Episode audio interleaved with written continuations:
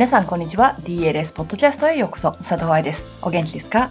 今回がポッドキャスト初レスニングになっている人いらっしゃいませレギュラーさんお帰りなさい。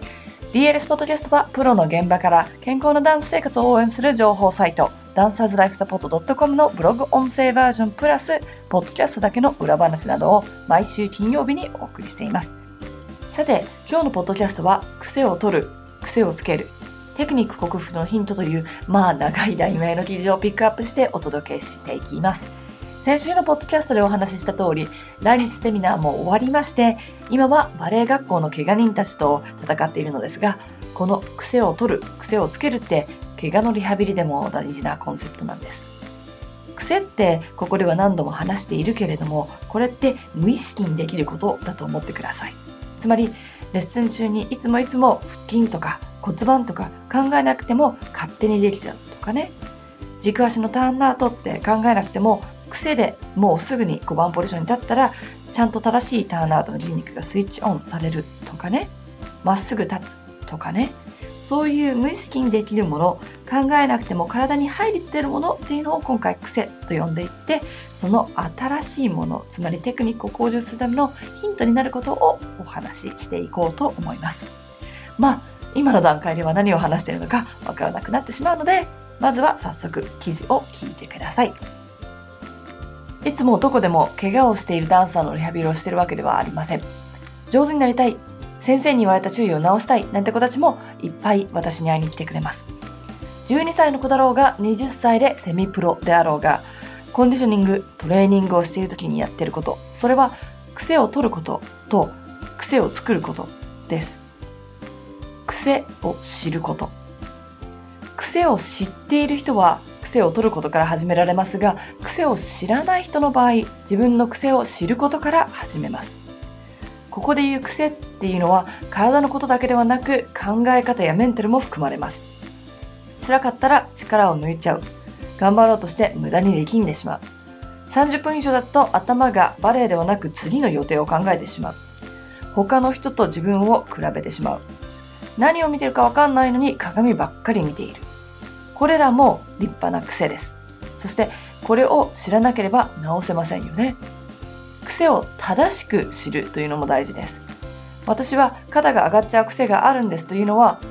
あなたの癖を知っていることにはなりません。腕の動かし方が悪くて肩が上がってるのか、上半身をホールドしておく力がなくて肩が上がってるのか、肩が上がっているように見えるけど実は肩ではなく肋骨が上がっているのか。またなぜそうなってしまうのかを知らなければ直せません。腕を5番ポジションにした時はいつもそうなってしまうのか。はたまたセンターだけそうなるのか。右と左の肩では違いがあるのか。アレグロの時なのかジャンプで空中の時なのか。ポーデブラはできるけれどもアダージュになったらつまり足が一緒に動き出したら使えないのか。レッスン注意、先生に言われたことをしっかりと理解したり、バレエノートを書くこともこの部分、癖を知るということを助けてくれますよ。癖が分かったら癖を取ります。なんでダンサーが癖を取らなければいけないのか。それはダンサーは振付家にとって白紙のキャンパスでありたいという芸術家的なことから癖を直せないイコール自分の体を扱っていないという運動的なことまで理由はただ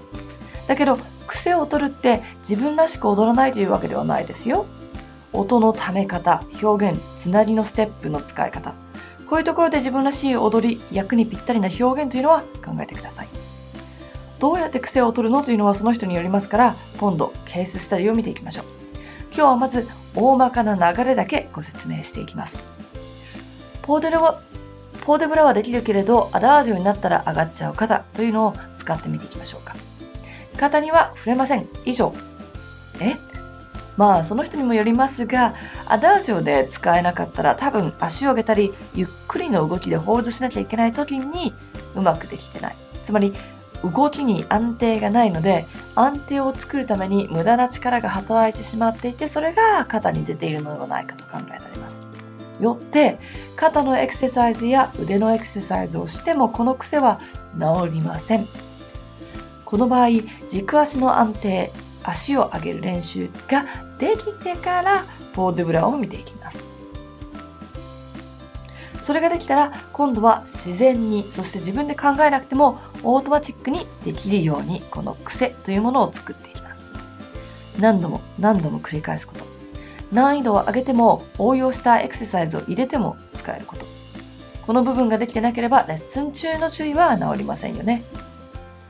問題が分かったから OK とかエクササイズをかじったから準備ができたとかそうじゃなくって勝手に無意識にできるつまり癖になってないと踊っている時には使えませんでしょ？肩のことを考えながら役の表情や感情を考えること表現することはできますか？芸術家として舞台に立つ時表現をしたい時自分の体のことは忘れているはず。そこに持ってこられるだけの練習の数をこなさなきゃいけないってことです。何のためにレッスンを受けてるのかやっぱりここに戻ってはきますがレッスンの理由は上手になりたいからだからこそまずはレッスンの注意をしっかりと理解しましょう。そうすることで自分の癖が見えてきます。その時、振り付けを間違えてたらお話になりませんけどね。そして、エクササイズは知ってるだけではダメで、やり込むこと。これがテクニック克服のヒントです。いかがでしたか？最初にちょこっとお話ししたリハビリ。ダンサーの怪我のほとんどは間違ったテクニックで起こります。特にリハーサル中はいつもと違ってそのステップを何度も何度も繰り返しますよねそして役割だったりだとかキャラクターだったりとか表現だったりだとかみんなと合わせるだったりとかいつもの練習では考えないこともプラスで考えていかなければいけない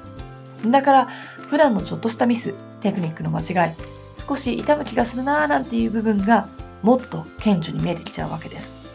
なので使い方だろうが考え方だろうがウォームアップやリカバリーの問題だろうが、メンタルだろうが、今やっている癖を取り、新しい方法を覚えるだけではなく、癖のレベル、つまり無意識にできるレベルまで持ってこないと、ダンサーのリハビリとは言えないんですよね。だって、踊りの中で、もしくはリハの中で使うときには、無意識、癖という段階に持ってこなきゃいけないんですもの。今回春にお会いした皆さん、来日セミナーで勉強したエクササイズ一つだけでもいいのでピックアップしてそれを知ってるだけではなく練習を繰り返し自分の新しい癖にしてしまってくださいね。ということで今日のポッドキャストはここまで。また来週お会いしましょう。ハッピーランシング佐藤愛でした。